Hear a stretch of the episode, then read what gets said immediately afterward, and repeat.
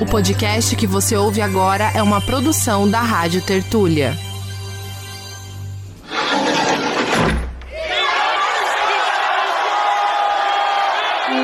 A gente precisa pensar a história da gastronomia no Brasil a partir de uma perspectiva racial e de gênero. Se quem cozinha é a tia Anastácia, por que, que o livro de culinária é da Dona Beta? À medida que um, um, determinado cargo ou função começa a ser mais valorizado, isso, isso acompanha um branqueamento daquela função ou posição ou ofício. E isso aconteceu no crescimento da gastronomia no Brasil. Começa agora Guilhotina, o podcast do Le Monde Diplomatique Brasil. Eu sou Luiz Brasilino e estou aqui com Bianca Pio. E aí, Luiz, tudo bem? Opa, tudo certo. Neste episódio, recebemos a socióloga Thaís de Santana Machado. Ela lançou pela editora Fósforo o livro Um Pé na Cozinha, um olhar sócio-histórico para o trabalho de cozinheiras negras no Brasil. E é sobre esse trabalho que a gente vai conversar com ela hoje. A Thaís é pesquisadora, poeta e escritora. Doutora em Sociologia pela Universidade de Brasília, tem se aprofundado no campo de estudos críticos de alimentação no Brasil a partir de experiências de trabalhadoras negras e das contribuições teóricas de intelectuais negras. Oi, Thaís, tudo bem? Oi, Luiz. Oi, Bianca, tudo bem? Tudo jóia, Thaís. Bom, bem-vinda ao nosso episódio 201 do Guilhotina. Thaís, o livro é resultado da sua tese de doutorado e a gente queria pedir para você contar um pouco como é que foi o processo da sua pesquisa e por que, que você decidiu é, trabalhar com esse tema. Bom, Bianca, eu trabalho com o tema da alimentação há algum tempo, mas acaba que após o meu mestrado, algumas coisas ficaram um pouco na minha cabeça, alguns questionamentos a partir de algumas leituras que eu vinha fazendo do campo da gastronomia no Brasil. E aí, inicialmente, esse trabalho tinha uma pergunta bem simples, e é uma pergunta que as pessoas costumam se fazer até hoje, né? A primeira delas é: ah, bom, se quem cozinha é a tia Anastácia, por que, que o livro de culinária é da Dona Beta?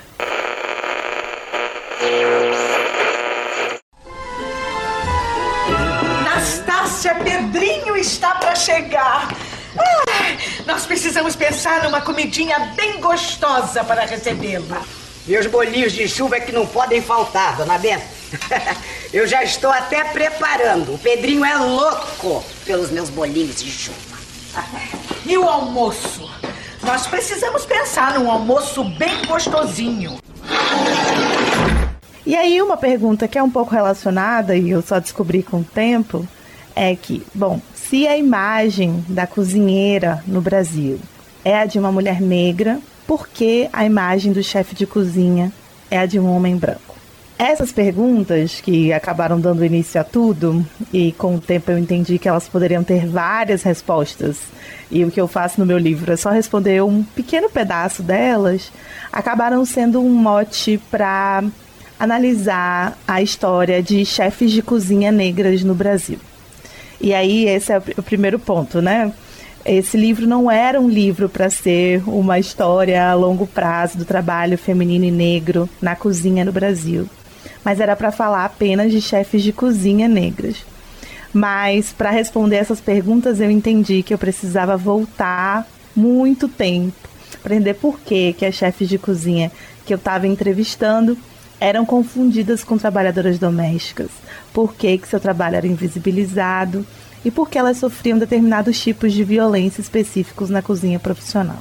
Perfeito, Thaís. É, por que, que você escolheu essa expressão um pé na cozinha para dar título ao livro. Né? Essa é uma expressão, eu até aprendi lendo o seu livro, que substitui a necessidade de mencionar a existência de uma ancestralidade negra. Então eu queria que você comentasse para quem está ouvindo a gente, para entender como essa expressão resume tanta coisa né, do racismo.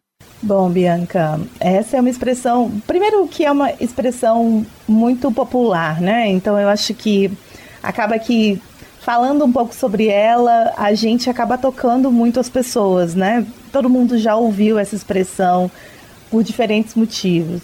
Mas, de fato, essa é uma expressão muito corriqueira e ela fala sobre uma história racial do Brasil. E especificamente da violência racial no Brasil. É, eu uso um exemplo né, muito específico do uso dessa expressão por pessoas brancas e de que maneira elas usam essa expressão para fazer referência a uma possível ancestralidade negra que não se vê em sua aparência.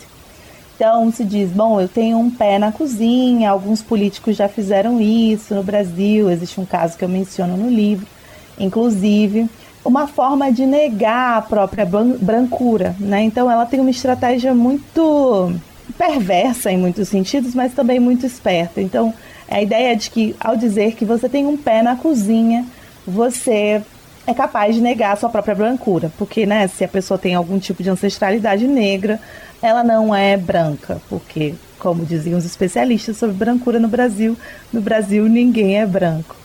Mas o que me chama mais atenção e por que ela é tão importante para o livro é a gente entender que essa expressão invisibiliza e esconde as condições com que mulheres negras não só viveram na cozinha, mas como foram confinadas a este espaço e sofreram todo tipo de violência, inclusive uma violência sexual.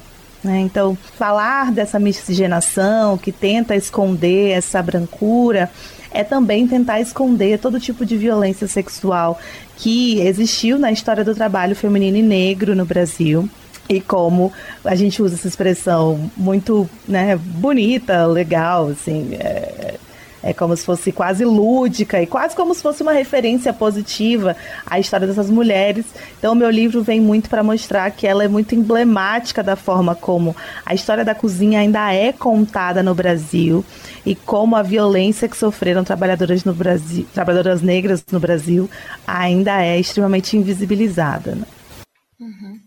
Bom, no, no, primeiro capítulo você começa trazendo a carta da Esperança Garcia, que, né, que é uma mulher que foi escravizada no Piauí, e escreveu uma carta para o governador relatando os maus tratos que ela sofria e o filho dela também. Então eu queria te perguntar justamente sobre a raridade de registros escritos pelas mulheres negras durante o período da escravidão e como é que você fez para acessar esses registros, né? Porque eles são muito raros justamente dada a condição, né? Porque a mulher negra não era permitido estudar, enfim.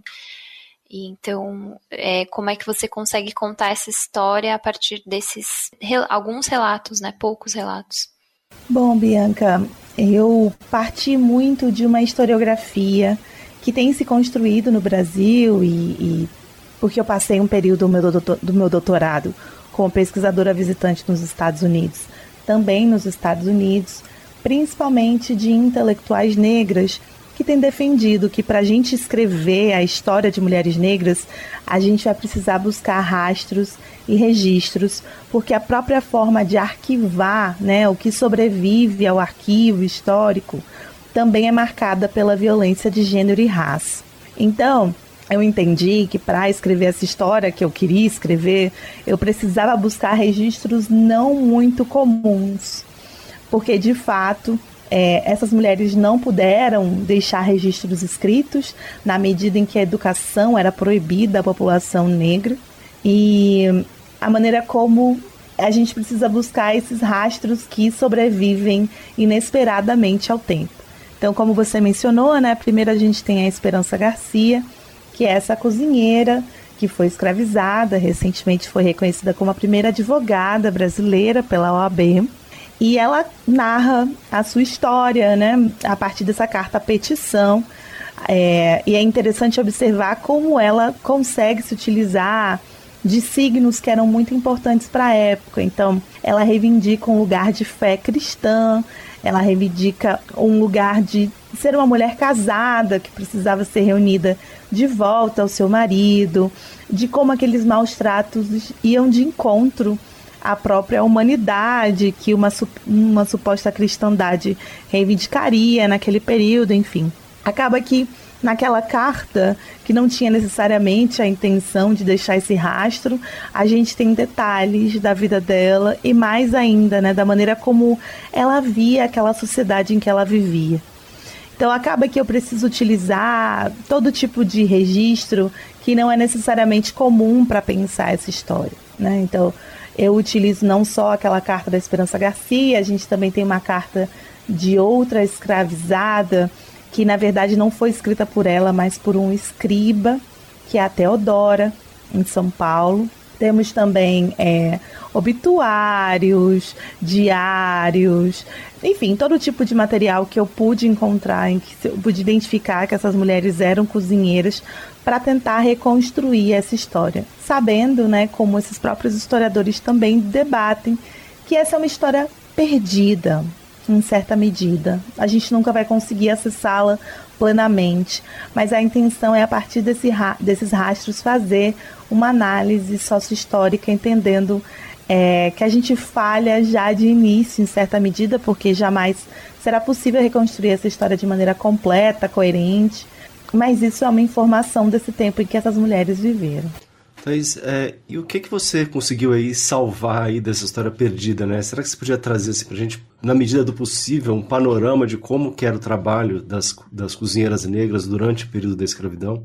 Bom, Luiz, é, a gente pode ver pelos detalhes né, das coisas que eu, que eu coleto que a gente tem uma rotina de trabalho desumana, extenuante em, níveis que é difícil imaginar. Então, por exemplo, pelos relatos de meninas, né, que trabalhavam cerca de 18 a 19 horas por dia, de mulheres mais velhas que trabalhavam coisa de 20 horas por dia e que na verdade te dá a dimensão de que provavelmente esse trabalho não tinha uma pausa. É, são diversos relatos das maneiras como elas tinham que dormir nas próprias cozinhas. Elas não podiam ter família para que elas pudessem efetivamente, tipo, dormir nessas casas. E aí eu tô falando de uma condição de trabalho que se confunde entre o período da escravidão e do pós-abolição também. Porque, de fato, as condições de trabalho para trabalhadoras domésticas ou trabalhadoras da cozinha em geral não se alteram muito nessa virada. Né? Então, é, a gente tem também, para além dessa proibição de ter uma família, né, eram diversos os anúncios. Os anúncios também são uma fonte, né, de onde eu tiro esses detalhes sobre as vidas delas. Elas tinham que permanecer 24 horas à disposição. É, os anúncios diziam claramente, né, preferimos sem família, preferimos sem marido. Então você pode imaginar a dimensão desse conceito que eu utilizo, né? Da Cristina Sharp, que é o Intimidade Monstruosa, entender todo tipo de coisa que deveria acontecer dentro dessas casas, né? É, é ter ideia de que a gente não tem nem a plena dimensão disso. E aí no pós-abolição elas falam sobre ter quatro horas de folga desse trabalho durante toda a semana e eventualmente estarem tão cansadas que elas não saem. Então imaginar um trabalho que envolvia em certa medida, um cárcere privado mesmo, de você viver apenas aquilo. E aí você também precisa considerar as condições do cozinhar, porque não havia o processamento de alimentos que a gente tem hoje, ou mesmo os equipamentos que temos hoje. Lembrando que mesmo hoje, equipamentos que facilitem o trabalho das cozinheiras não são bem vistos por patrões e patroas, né? Então muitas vezes elas são obrigadas a cozinhar em péssimas condições. Mas você imaginar que, por exemplo, assar coisas, cozinhar coisas envolviam panelas imensas, tigelas imensas. Então é possível imaginar que todas elas sofriam todo tipo de acidente de trabalho, né? Cozinhar ainda é, mas era ainda mais perigoso, né? Então por isso que eu também trago as histórias dos acidentes nas cozinhas que causavam morte muitas vezes, né? Então a ideia de fato é acabar com essa imagem romantizada do cozinhar nessa época, que é parte de uma ideologia de democracia racial é trazer esses aspectos práticos para que a gente tenha a dimensão que, por exemplo, cozinhar nos fornos e fogões que elas tinham que cozinhar envolvia prejudicar o seu pulmão, eram mulheres que morriam cedo, que tinham que enfrentar altas temperaturas dentro das cozinhas e sofriam com todo tipo de doença que vinha disso. Não era então, né, Thaís, uma atividade valorizada assim como é hoje, né? Porque isso que é a dificuldade de poder a gente olhar com os olhares né, nossos mesmo uma realidade tão diferente, né? Com certeza, Luiz. E, e assim, né? Mesmo hoje não é uma atividade valorizada, né? Então, mesmo para pessoas que trabalham em cozinhas profissionais de restaurantes, uma das coisas que eu defendo no meu trabalho, por isso que eu preciso traçar esse panorama pensando o período da escravidão, pensando pós-abolição, é entender por que até hoje na cozinha é aceitável que pessoas trabalhem de 12 a 14 horas é, sem folga, recebendo perto de um salário mínimo que de fato as únicas pessoas que ganham mais são donos de restaurantes ou chefes de cozinha que se tornaram famosos. Mesmo chefes de cozinha início de carreira, é muito comum que essas pessoas reclamem, né? Fazem um curso caríssimo, com uma mensalidade caríssima, e quando entram no mercado de trabalho, se eles não forem, né, herdeiros ou pessoas de alto poder aquisitivo que vão ter os seus próprios empreendimentos, é, eles vão ter que lidar com uma rotina de trabalho que envolve nenhum direito trabalhista, quantidades de horas completamente absurdas, ter uma folga na semana quando muito, se a pessoa não chega para te render, você vai dobrar o horário. O que, que um jovem que quer se tornar um, um masterchef da vida real, ou seja, é, um é, chefe, um chefe, é. o que, que ele precisa ter? Ah, ele precisa tem várias regras uh, que nunca apliquei. Bom, primeiro, ele vai trabalhar o dia que os outros vão se divertir. Isso aqui é, é a base da base de tudo. Né? Ele nunca vai ganhar dinheiro. Não, mas é verdade. É... Mas você não ganha dinheiro hoje, Jacan? Hum? Você, você, você, passou. A gente iniciou não, mas o programa. Eu ganho dinheiro, mas eu não sou um chefe normal. Mas eu tô falando Mas você de falou um nunca. chefe. O cara começa, um mas num dia ele vai querer chegar mas, a ganhar atenção, dinheiro. Cuidado, é, é, é... eu demorei. Enfim, é realmente entender como que a desvalorização e a falta de direitos trabalhistas do trabalho culinário no Brasil hoje tem tudo a ver com ele ser identificado com o trabalho de mulheres negras desde o período da escravidão. Thais, é, você falou que no pós-abolição as condições é, de trabalho para as cozinheiras negras mudou muito pouco, né? Mas o que eu queria te perguntar, o que é que mudou e como é que esse trabalho foi evoluindo aí ao longo do século XX? Bom, quando eu falo de poucas mudanças, tem a ver de fato com é isso, o trabalho doméstico teve pouquíssima diferença no acesso a direitos trabalhistas ou mesmo na forma como essas mulheres continuaram sendo vistas como seres completamente desvalorizados, né?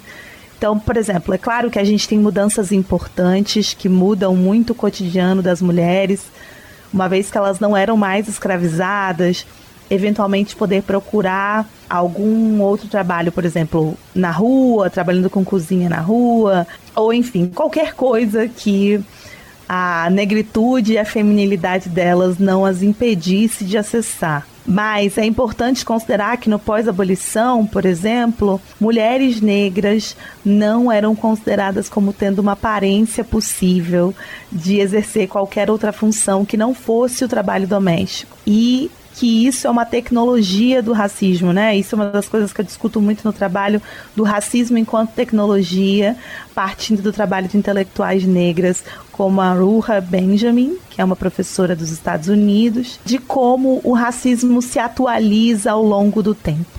Então, no pós-abolição, pensar a boa aparência como uma tecnologia de de exclusão e de discriminação de, de trabalhadoras negras.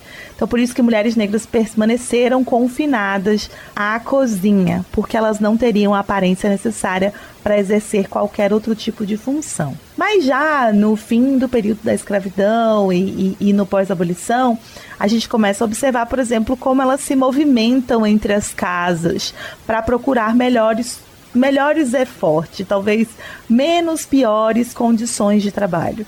É, então, essa imagem, por exemplo, dessa, dessa cozinheira negra, amável, é, que permanece fiel àquela família, é muito menos comum do que de fato é registrado pela literatura. Né? Eu gosto de dizer que a imagem da mãe preta cozinheira fala muito mais sobre esses intelectuais brancos que constroem essa imagem do que efetivamente sobre as cozinheiras negras.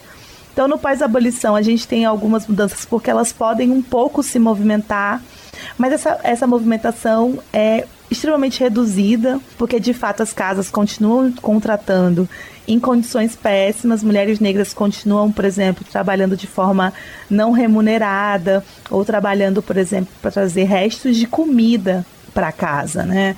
É, é, muito comum e são vários relatos sobre abuso alimentar, não só das cozinheiras, mas de seus filhos, né? Então, cozinheiras que trabalhavam em casas onde havia uma abundância muito grande de comida, mas que os filhos estavam passando fome em casa. Então, no pós-abolição, as alterações foram mínimas, ainda que importantes, especialmente considerando a voz dessas mulheres e o que elas estão vocalizando, né, de não permanecer em determinados lugares e dizerem: eu não sou sua escrava, não farei tudo o que você acha que eu tenho que fazer e movimentar e procurar outro lugar, mas sabendo que mesmo essa movimentação foi extremamente limitada, porque, como diz a Carolina Maria de Jesus, eram muitas pessoas para trabalhar e poucos lugares para se trabalhar. Então havia uma limitação do que você podia de fato encontrar.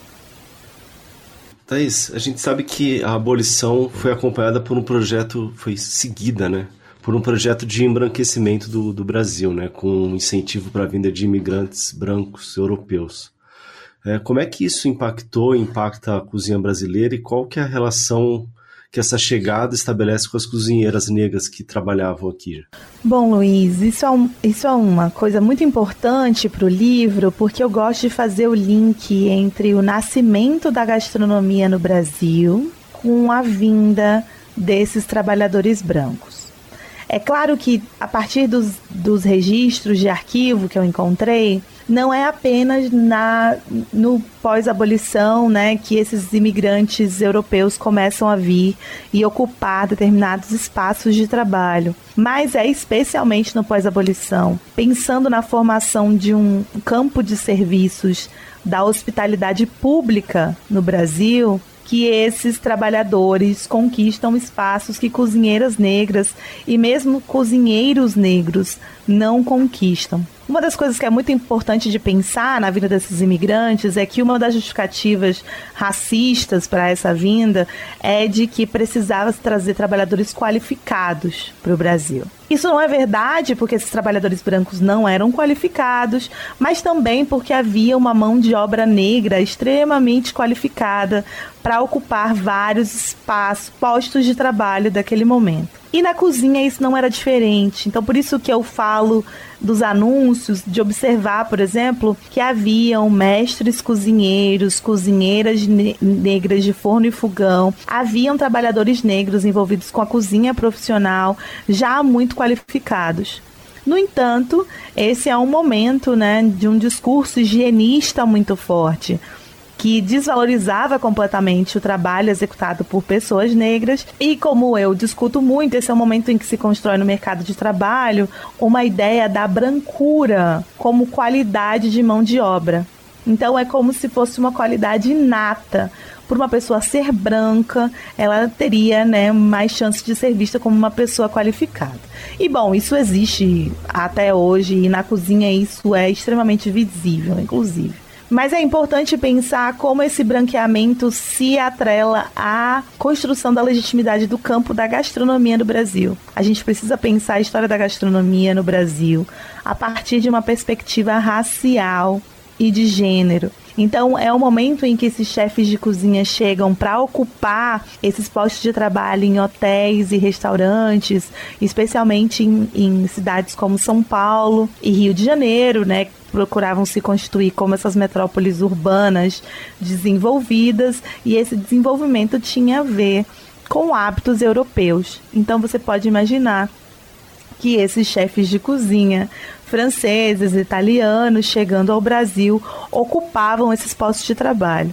E aí eu pego um exemplo muito importante de observar, tipo, como a o rendimento desses, desses novos trabalhadores é muito superior ao rendimento de trabalhadoras negras no trabalho doméstico ou na rua, né? Então você observar dentro dos anúncios como que esses chefes de cozinha ganham um salário infinitamente mais alto.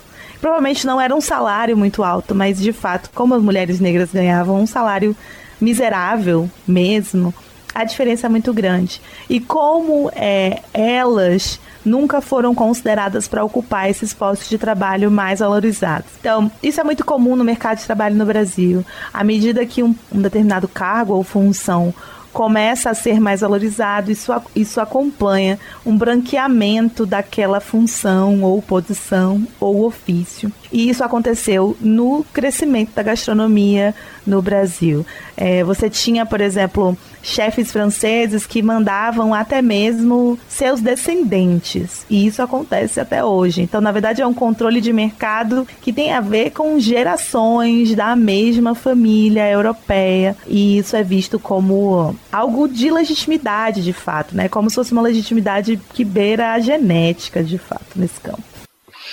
Tá, e seguindo aqui para a segunda parte do livro, queria te perguntar, continuando também nesse papo, né, um pouco sobre os impactos da expansão de cursos de gastronomia e a entrada massiva de profissionais brasileiros de classe média e classe média alta também nesse campo.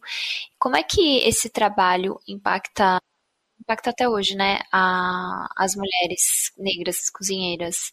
Bom, sobre os cursos, propriamente, que é interessante observar como esses cursos são vistos como um, uma ferramenta de autoridade, né? Uma ferramenta de autorização e legitimidade para exercer determinados cargos dentro da cozinha profissional. E aí, se a gente observar a história desses cursos, né, até determinado período eram cursos, esses cursos de cozinha profissional, eram cursos voltados até para menores infratores. A gente ainda tem esse tipo de curso no Brasil, mas é, dentro dessas escolas que são mais famosas, existiam esses cursos para menores infratores.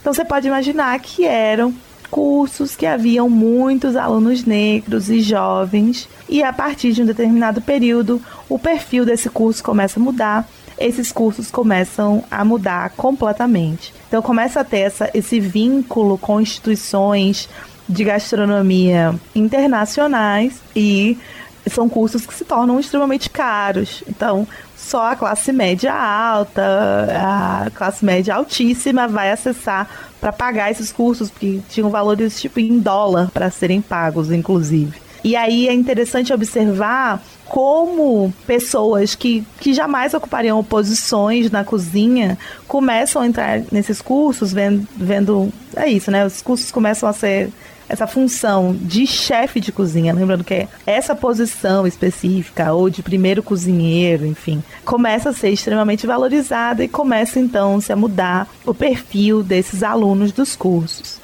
Só que é um pessoal que não necessariamente está acostumado não só com a carga de trabalho e as condições de trabalho dentro da cozinha, mas é um pessoal que deixa, por exemplo, cursos técnicos no Brasil que tem muito mais valorização, como digamos direito ou medicina, para trabalhar na cozinha. E só no momento em que entra necessariamente na cozinha é que talvez entenda como os salários são baixos, como a quantidade de horas é muito absurda mesmo, né? É, é praticamente inviável manter uma vida funcional com a quantidade de horas de trabalho dentro da cozinha. E aí você tem, tipo, uma certa disputa por esses cargos. Essas pessoas, é claro, que têm muito mais possibilidade de acessar cargos de chefia dentro da cozinha, mas são pessoas que não permanecem por muito tempo. Ou então vão ter os seus próprios restaurantes, que aí é uma outra entrada completa, né? Então, a entrada dessas pessoas no campo da gastronomia significou, é claro, um impedimento ainda maior do acesso de mulheres negras à cozinha profissional, mas também alguns choques interessantes, assim, para não dizer é, peculiares. Então, por exemplo, a gente tem entre as entrevistadas mulheres negras cozinheiras que trabalham na cozinha há 30, 40 anos, que vão trabalhar como professoras dessas pessoas. E aí, no momento das aulas práticas, elas observam, por exemplo, como essas pessoas se recusam a lavar os pratos. Como se não fosse uma tarefa básica de dentro da cozinha. Mas, bom, dentro da divisão de trabalho de classe e raça no Brasil, essas são pessoas que têm trabalhadoras domésticas em casa. Então, não é incomum ouvir, e não é apenas um caso isolado ou outro, que esses alunos de classe média alta que entram nesses cursos de gastronomia levam as trabalhadoras domésticas de suas casas para lavar os pratos. É, verdade. É. E, e isso é muito. Bom, isso é muito emblemático, né, de quem essas pessoas são, mas também do total desconhecimento do que envolve o trabalho, né? Então, bom, mas eu vou ter meu restaurante, no meu restaurante eu vou poder pagar uma pessoa para lavar os pratos, mas não funciona bem assim dentro dos cursos. A pessoa precisa aprender a exercer todas as funções dentro da cozinha. Nos restaurantes de todo o país, uma situação se repete: vagas de emprego que não conseguem ser preenchidas. A maioria para o trabalho duro na cozinha. É, e os estudantes de gastronomia que poderiam se candidatar não estão dispostos a aceitar essa rotina sem muito glamour. O mais difícil é achar gente para as funções mais básicas na cozinha. Antes do preparo dos pratos, é preciso dar conta do trabalho pesado, como lavar os alimentos e a louça. Só que de fato são pessoas que entendem que essa não é uma tarefa possível para elas. Então a gente tem esses choques também de expectativa de classe é, e na verdade de entender como o trabalho doméstico é, faz parte do cotidiano dessas pessoas, mantém o estilo de vida que elas têm que aí na hora que elas entram nos cursos, elas não conseguem nem imaginar ter que lavar uma panela su muito suja de fritura ou de alguma coisa que queimou, arear a panela, manter tipo a cozinha limpa. Não é só sobre é, lavar os pratos, mas manter bancadas limpas, manter a cozinha limpa, entender todo tipo de atividade que envolve o cozinhar. As pessoas não têm dimensão dentro de suas próprias casas, então quando vão para os cursos tem esse tipo de coisa. E Thaís, é, você já mencionou em alguma pergunta anterior um pouco sobre a imagem da mãe preta cozinheira. Eu queria que você falasse um pouco sobre essa imagem de controle e como isso afeta as profissionais, né? A forma como as profissionais cozinheiras negras são vistas nesse mercado de trabalho.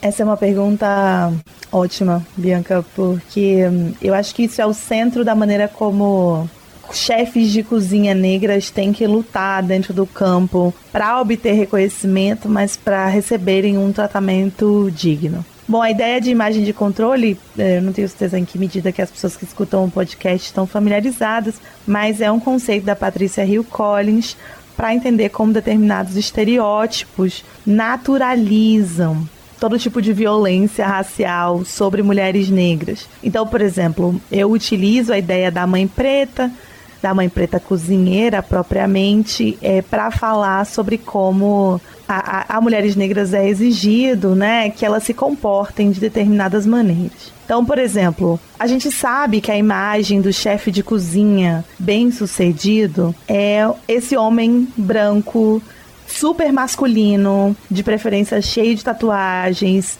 que grita, assedia. E isso é visto como parte do trabalho, né? Bom, é isso. Esse grau de violência é completamente naturalizado. É uma pessoa que exige as coisas, demanda que as coisas sejam feitas naquela hora e as pessoas precisam obedecer. Quando a gente observa a maneira como os chefes de cozinha negras são vistas, a expectativa, não só vistas, né, como o trabalho delas é avaliado e o que se espera delas, é que elas ajam como trabalhadoras domésticas. E aí uma das coisas que eu gosto de tratar no livro é que, bom, uma trabalhadora doméstica, nessa expectativa desse estereótipo racista, ela precisa ser uma pessoa extremamente subserviente né? Ela tem que aceitar o que se faz com ela. E aí você tem um contraponto, é o oposto, né? Bom, o chefe de cozinha que é respeitado, ele deve ter outra conduta. E aí é o que eu digo dentro do livro, né?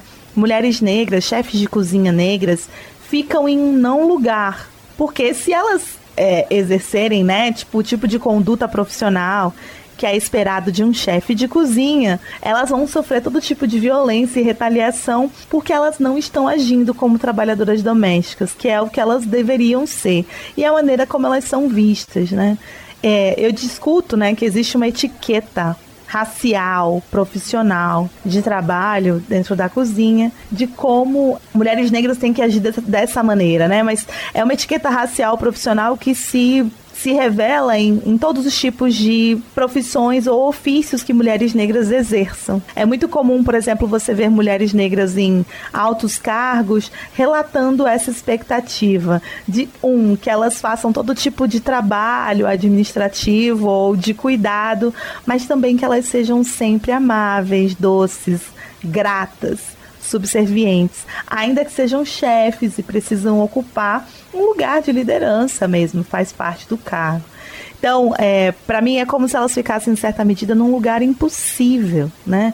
Porque a expectativa que se tem delas é justo que elas não deveriam ser enquanto chefes de cozinha. Então essa imagem de controle ela age de, de diversas maneiras essa eu acho que é a central porque está na essência do ser. Mas, por exemplo, na maneira como elas nunca são reconhecidas como as chefes de cozinha, a despeito de estarem plenamente paramentadas no exercício da sua função. Então, elas relatam muitas vezes que o cliente, né, tipo, gosta da comida, pede para chamar o chefe, e quando elas chegam, o cliente olha e fala assim: Não, é que eu queria falar com o chefe, você pode chamar ele, por favor? Ou a maneira como fornecedores, é, sócios, subordinados não aceitam nenhum tipo de conduta de exigência sobre determinadas coisas, né? Então, elas bateriam o pé, porque, ah, isso tem que ser assim. E aí a maneira como a autoridade delas é retaliada a todo momento. A autoridade, conhecimento, enfim. Eu acho que é a maneira como essa imagem de controle afeta elas plenamente para além de que é a questão central, a maneira como elas são remuneradas, a maneira como o trabalho delas é completamente desvalorizado. Então, mulheres negras em restaurantes caros, né? É, cobrar mais caro por seu trabalho, receber mais, por exemplo, por propaganda, que é um que é um grande, é, uma grande fonte de renda para chefes de cozinha, elas sempre recebem menos. É, eu lembro de uma entrevistada que inclusive inicialmente negava que o racismo era parte da vida dela, mas em algum momento na frente ela leva para mim, bom, Thaís, se alguma maneira como o racismo tem um impacto na minha vida, na minha vida profissional, é que eu vejo que eu recebo muito menos que os meus colegas para fazer o mesmo tipo de trabalho. Quem tiver interesse em saber mais sobre imagem de controle, a gente tem um episódio com a Winnie Bueno, é o episódio 70, e a gente fala só sobre isso, então vale a pena dar uma conferida, porque linka bastante com as coisas que você está trazendo aqui. É, Thaís, uh, apesar desse estereótipo da mãe preta cozinheira, você mostra no livro como agência e resistência fizeram parte da vida cotidiana das mulheres negras. É, você podia falar um pouco sobre isso, sobre qual o papel é, da cozinha enquanto. Ah, isso é muito interessante. Enquanto espaço geográfico né, nessa ação de agência e resistência? Ai, Luiz, esse, esse é o meu tipo de pergunta preferida. eu gosto de dizer que se eu pudesse, era só sobre isso que eu teria falado no meu livro. Eu poderia ter feito uma tese apenas sobre essa parte, mas eu precisava contar toda essa parte primeira, porque a maneira como os estudos de alimentação no Brasil são feitos ainda, ainda bebem muito de uma narrativa de romantização e de democracia racial mesmo. A alimentação continua sendo um espaço em que a ideologia da democracia racial se alimenta no Brasil. Então, a ideia de uma harmonia racial, da maneira como o afeto permeou essas relações dentro da cozinha. Então eu precisei escrever todos esses capítulos sobre as condições impossíveis de sobrevivência a que foram submetidas cozinheiras negras e sobre todo tipo de violência. Mas é importante pensar, e isso é uma das coisas que eu mais defendo no meu livro, é de que maneira, através disso tudo, essas mulheres, cozinheiras negras, exerceram o trabalho mais radical de todos, que foi de fato de manter viva uma população que não deveria ter sobrevivido. O meu livro é exemplar em mostrar como a sobrevivência de pessoas negras uma grande conquista dessas mulheres, especialmente pelas condições de trabalho e de vida a que foram e que ainda são submetidas no Brasil. Então, pensar nessa figura, né, que é muitas vezes identificada como o emblema da subserviência e mostrar de que maneira elas agiram e resistiram e continuam agindo e resistindo, para mim é de fato observar como estereótipo tentou e continua tentando esconder uma história muito é, séria de ação social e política.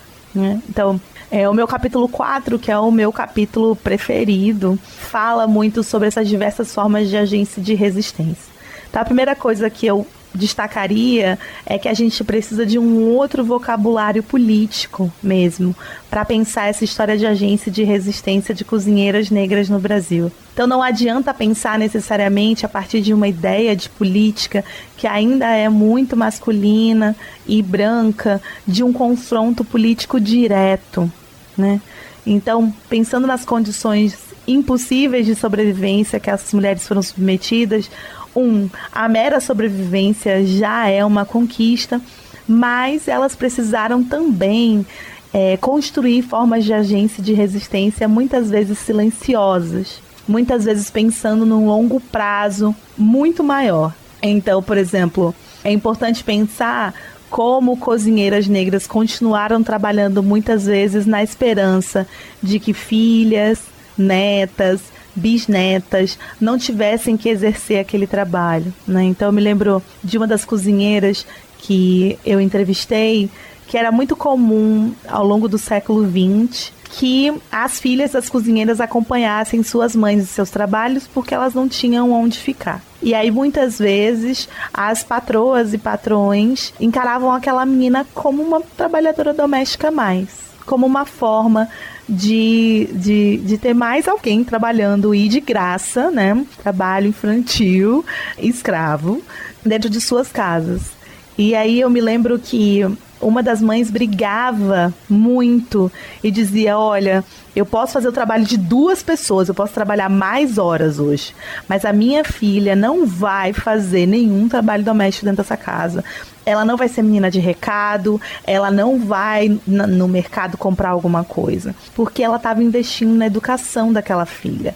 E aquele momento em que ela estava tarde na casa da patroa, porque ela não tinha para onde ir, era o momento em que ela fazia o dever de casa. E a mãe dela entendia como aquilo ali seria crucial para talvez ela poder acessar outro trabalho. Então, observar essas pequenas formas como elas exerciam esse essa, essa resistência que não é necessariamente vista como resistência mostra como a gente precisa ampliar esse vocabulário político de fato do que é resistência, considerando as condições de vida dessas mulheres, né? Então, ou muitas vezes silenciar, né? Eu falo muito do conceito de segredo público para pensar nas redes de solidariedade de mulheres negras. Então, por exemplo, dentro do ônibus, trabalhadoras domésticas trocando informações sobre casas que eram piores de se trabalhar, casas que tinham um abusador, um, um pedófilo, né? Lugares em que elas tentavam não trabalhar, se possível. Então, uma rede de segredos que não necessariamente eram discutidos com patrões e patroas, mas que entre si as trabalhadoras trocavam. Ou, por exemplo, pensar na rede de solidariedade entre trabalhadoras domésticas em diversos sentidos, né? Alguém que não tinha com quem deixar o filho e que deixava com aquela amiga, né? Então, muitas vezes são mulheres que eram apartadas de suas famílias por um êxodo rural, ou enfim, por uma série de questões e que formavam outras famílias que não eram de sangue e que se apoiavam, né? É, eu tenho alguns trechos de histórias familiares, né? De descobrir que, na verdade, determinadas tias não eram tias, né? É, não havia um vínculo de sangue, mas que foram pessoas tão presentes na história da minha família, na minha história, que foram fundamentais para garantir, por exemplo, que eu fizesse doutorado em algum momento, que eu achava que eram, né, tias ou então que viviam momentos de fruição, né, juntas. Então, alguém fazia uma festinha de criança e elas estavam todas juntas. A patroa, por algum motivo, dava brinquedos ou roupas e se juntava para trocar brinquedos e roupas dentro dessa rede de trabalhadoras domésticas. Enfim, é uma série de, de ações, né, que enfrentaram o racismo de outras maneiras que não esse vocabulário político que a gente necessariamente tem. Então é por isso que eu acho que é tão importante pensar agência e resistência a partir da experiência dessas mulheres. Uhum. Thais, é, não é exatamente o objeto do seu livro, mas eu queria te perguntar sobre é, como que isso que a gente vem discutindo agora, que você vem colocando, se refletiu na culinária brasileira e na, na cozinha Podia falar um pouco sobre isso, essa não sei, a, a cozinha brasileira é muito rica, né? Tem muito, muitos pratos, sei lá, muitos variados e tal. E como é que isso é reflexo também dessa construção? Né? Bom, Luiz, é, de fato, esse não é exatamente o meu, o meu foco, e, e, é uma das coisas que eu discuto, né? Porque muitas vezes, quando se fala sobre cozinheiras negras, as pessoas querem resumir é, nos pratos, ou. Não é, não é necessariamente isso que está fazendo, mas só usando sua pergunta para falar um pouco sobre. Não, eu achei é, até interessante, até para você poder explicar isso, né? Eu acho importante também, porque isso. eu, talvez como ouvinte, eu pensaria assim, mas eles não vão falar de comida hoje. Sim, sim, não, com certeza. E talvez seja a expectativa de alguns ouvintes, né? e para contar que é isso, não é necessariamente um livro sobre esse repositório de receitas e influências da cozinha brasileira.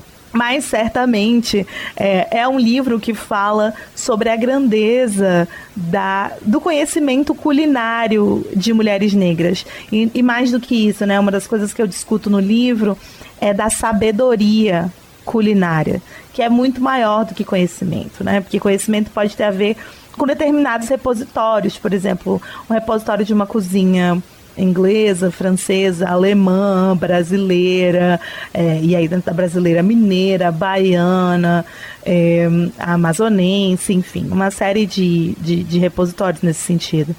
Mas observar como mulheres negras sempre tiveram que transitar entre esses diversos repositórios e que isso era fundamental para a sua sobrevivência. E, na verdade, é, é muitas vezes um dos estereótipos racistas e das imagens de controle de mulheres negras na cozinha é essa ideia de que mulheres negras têm um dom de cozinhar. Como se fosse algo inato. E eu gostaria muito que as pessoas que lessem o meu livro enxergassem como nunca teve a ver com um dom mas teve a ver com a necessidade de sobreviver e a expropriação econômica de cozinheiras negras para o enriquecimento de famílias brancas no Brasil. E como elas desenvolveram habilidades inimagináveis, né? Então, quando eu falo sobre essa sabedoria, por exemplo, uma das coisas que eu falo e que parece muito difusa, né, quando a gente quer pensar, ah, mas quais são as contribuições reais de cozinheiras negras para a formação da cozinha brasileira? É a ideia do da mão que rende, da mão que faz render a comida. Então, mulheres que estão acostumadas a trabalhar de repente com um ambiente de abundância na casa das famílias brancas, majoritariamente, onde elas trabalhavam, e que sabem manejar comida o suficiente em casa ou em ambientes, por exemplo, nos clubes negros, é, em partidos, enfim, em, em espaços coletivos da população negra, para pegar um pouco de comida e fazer dessa comida muita comida. Fazer essa comida render. Então, eu acho que tem a ver muito com a possibilidade de transitar entre essas diversas cozinhas e com certeza tem influenciado a formação dessa cozinha brasileira, porque como eu digo no início do livro, né, é importante a gente pensar que só no período da escravidão, durante três séculos e meio, a cozinha brasileira, a comida no Brasil, a comida da sociedade brasileira foi produzida por mulheres negras majoritariamente, e isso seguiu né, no, no, no, século XX. E eu arriscaria dizer que mesmo no século XXI, apesar da gente ter uma outra estrutura de produção alimentar hoje, é importante saber que é isso, essas mulheres sempre estiveram lá e manipularam diferentes repositórios de, de sabedoria culinária mas que de fato não é exatamente a intenção do meu livro falar sobre isso, porque eu não acho que esse trabalho se o trabalho delas se reduz ao que elas construíram em relação a, bom, tem uma influência africana. Certamente tem uma influência africana.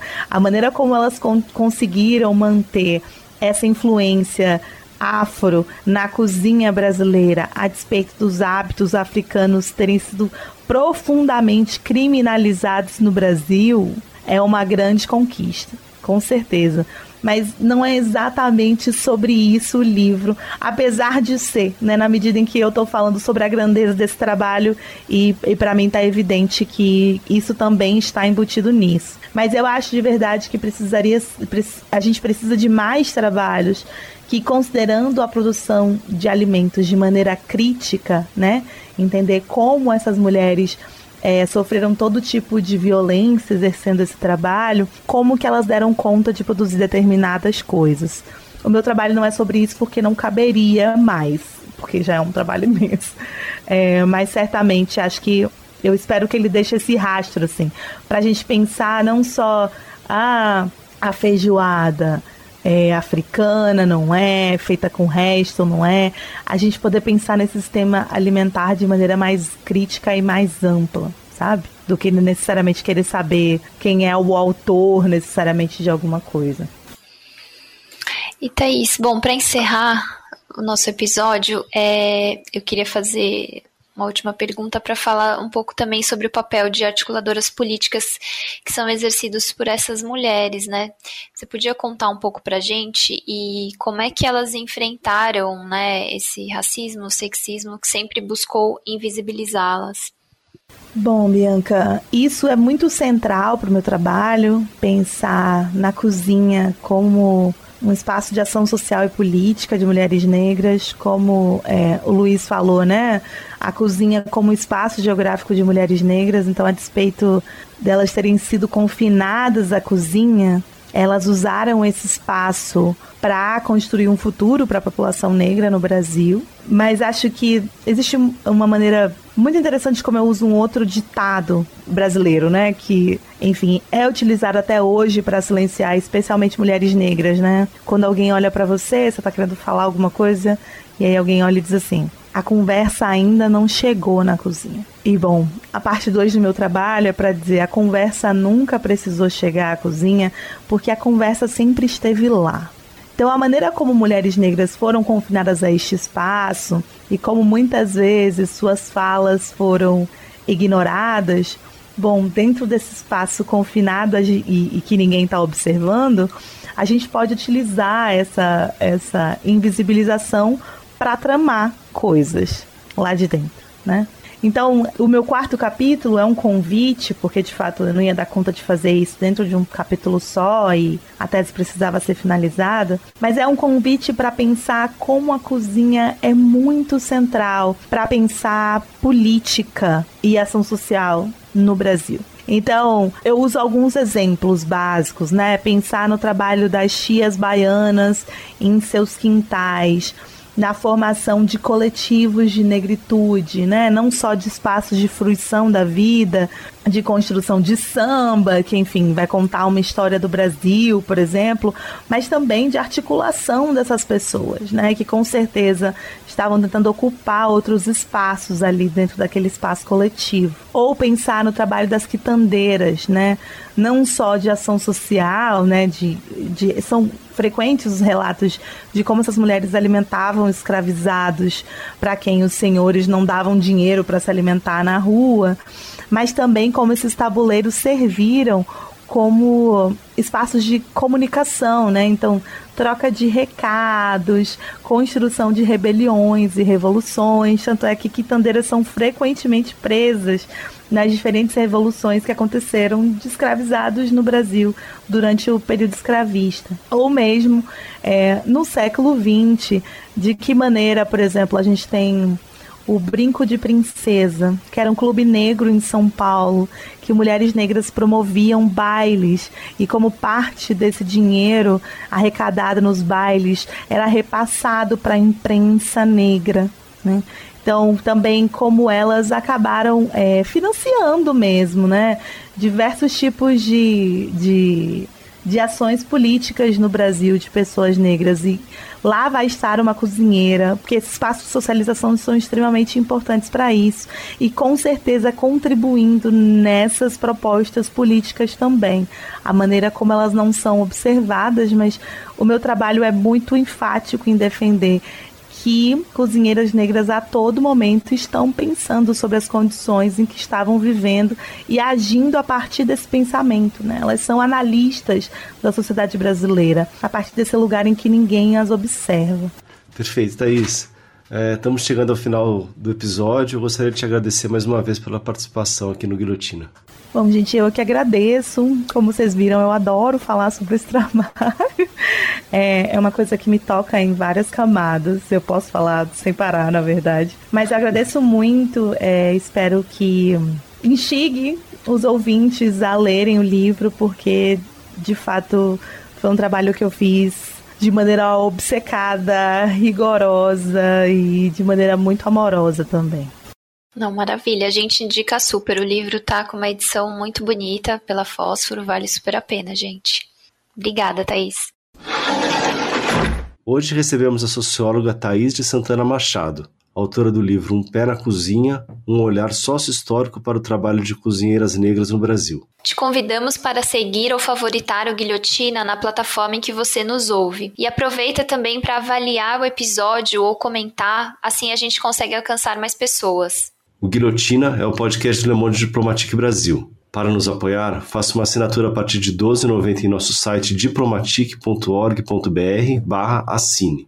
Para sugestões e críticas, escreva para guilhotina.diplomatique.org.br. Obrigado pela audiência e até a semana que vem.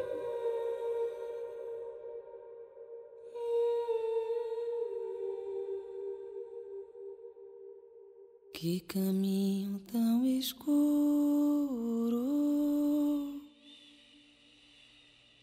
e tão cheio de areia. Que caminho tão escuro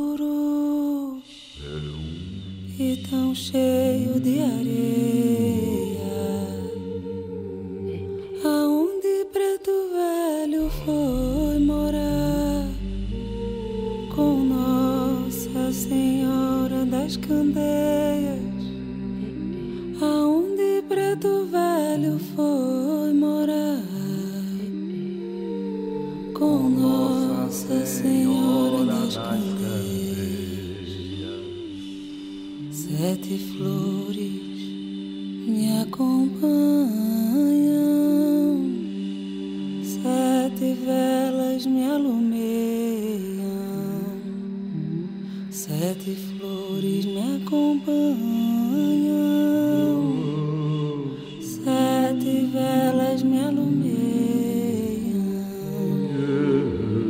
Aonde preto velho foi Aonde morar? preto velho foi morar Com Nossa Senhora das Candeias. com Nossa Senhora das Candeias.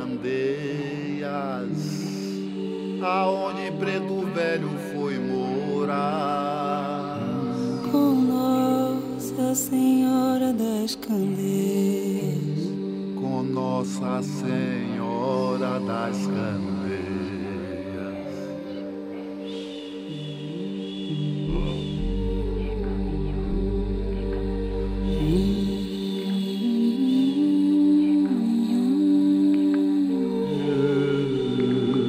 Você acabou de ouvir Ponto para Preto Velho, música e letra tradicional da Umbanda, com arranjo de Alessandra Leão.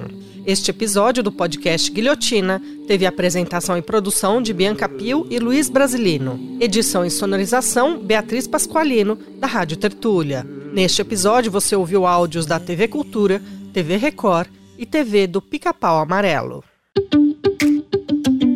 Quer produzir um podcast? Chama a Rádio Tertúlia, estúdio profissional e 20 anos de experiência na área. radiotertulia.com.br